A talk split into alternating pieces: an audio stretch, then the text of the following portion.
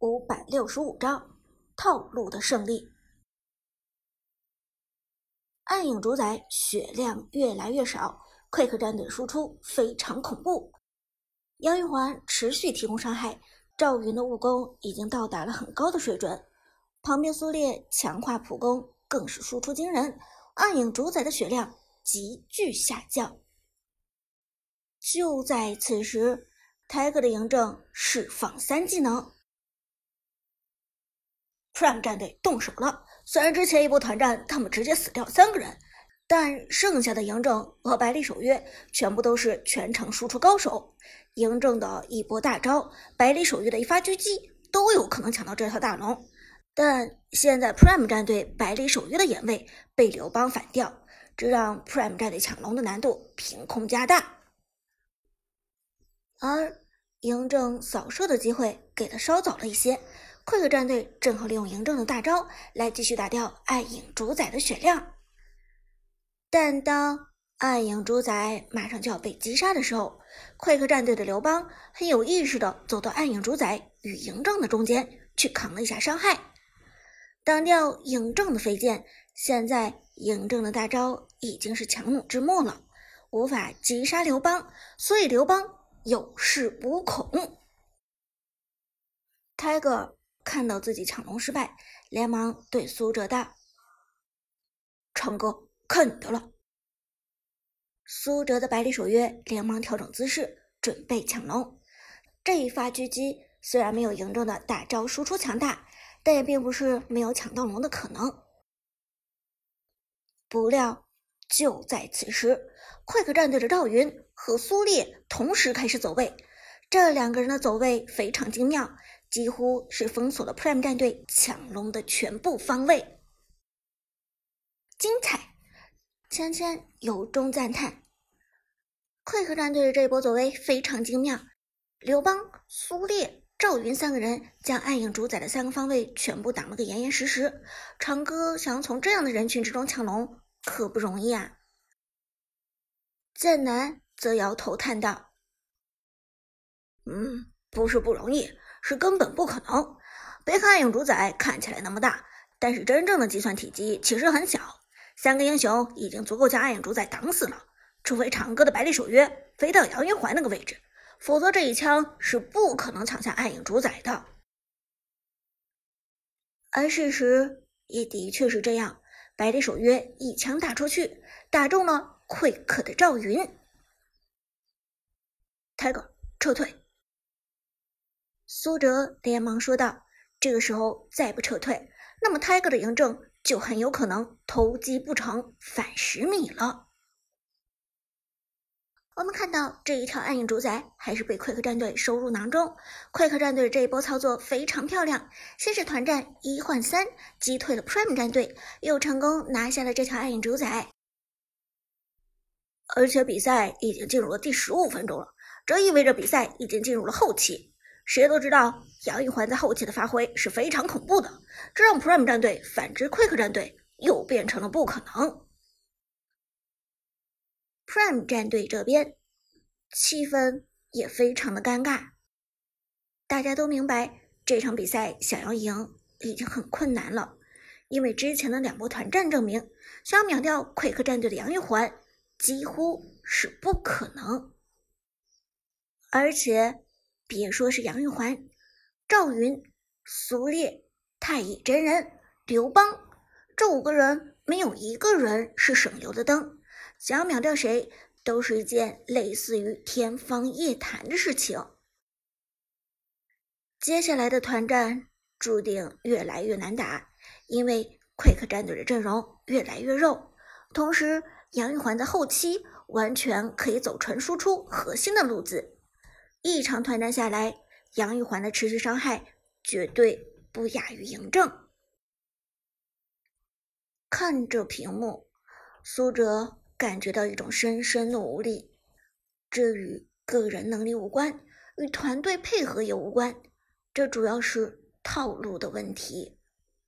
如果今天 Quick 战队赢了，那么完全是套路的胜利；而 Prime 战队的失败，则是套路的失败。前两局的势均力敌，逼出了 Quick 战队的杀手锏。而杨玉环这位英雄也将成为 KPL 春季赛最大的黑马。只要有他出场的比赛，胜率定会居高不下。很快，Quick 战队带着一波主宰先锋推了上来。Quick 战队的推进用的还是最简单的方法——四一分推。刘邦独自牵制一路，剩下的四个人推另外一路。Prime 战队根本不敢走出去迎战，因为带着暗影主宰的四一分推，很轻松就可以拿下一条路。现在 Prime 战队很难受了，Quick 战队的推进速度实在是太快了。比赛到了这里，基本上每个人的装备都已经起来了，这个时候去进攻防御塔，防御塔是根本扛不住的。剑南道，没错，这个游戏究竟还是个快节奏的游戏。基本上到了十五分钟之后，这些英雄推塔就是几下的事情。另外，我们看到，在拿下了一条暗影主宰之后，Quick 战队的领先优势也已经起来了。现在两队的经济差距有点大，Prime 战队再上正面冲突的话就很难了。签签到。快克战队毕竟在后两次团战打出了两波顺风，同时还有太乙真人这台印钞机。太乙真人现在的经济在快克战队甚至比刘邦要高，而且高于 Prime 战队中除了百里守约之外的所有人。从这一点就看得出来，Quick 战队对 Prime 战队的经济优势已经到了碾压的级别。很快，上下两路二塔都被破掉，中路的主宰先锋也在自己破塔。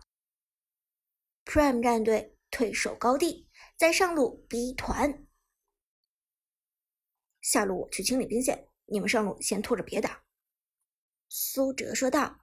随后，百里守约利用被动的快速位移往下路跑去，但。刘邦这个家伙在下路用肉身保护着主宰先锋，同时第二条暗影主宰也已经在路上了。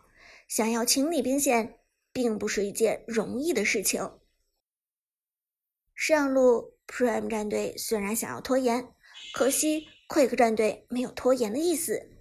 在兵线靠近防御塔的时候，太乙真人直接一个强势的闪现，一技能先手开团。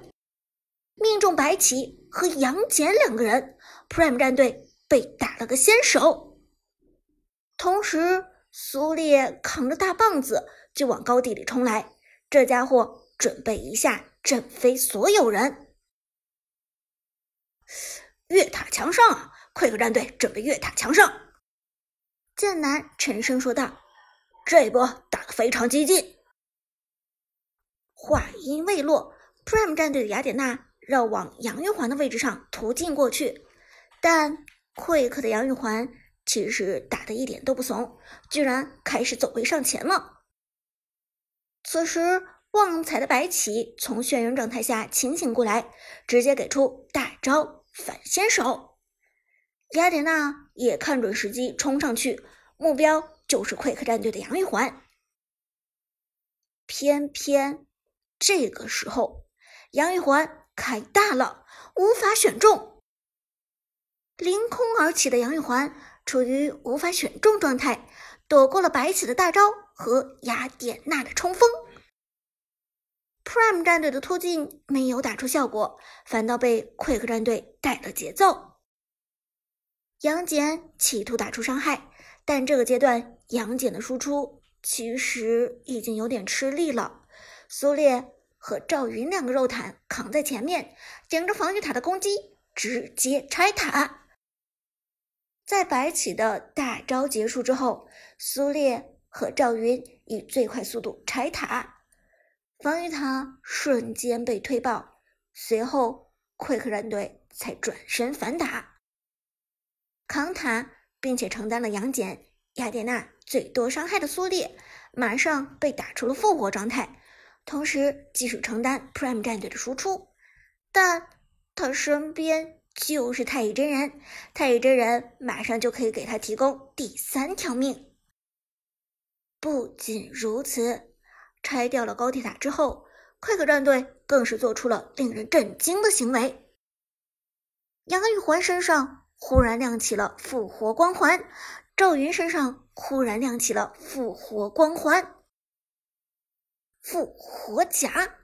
凭着这一波防御塔的经济，快克战队居然有两个人在这个阶段打出了复活甲，再结合苏烈的复活。太乙真人的复活，这一波团战，Quick 战队看起来准备直接涂一下水晶了。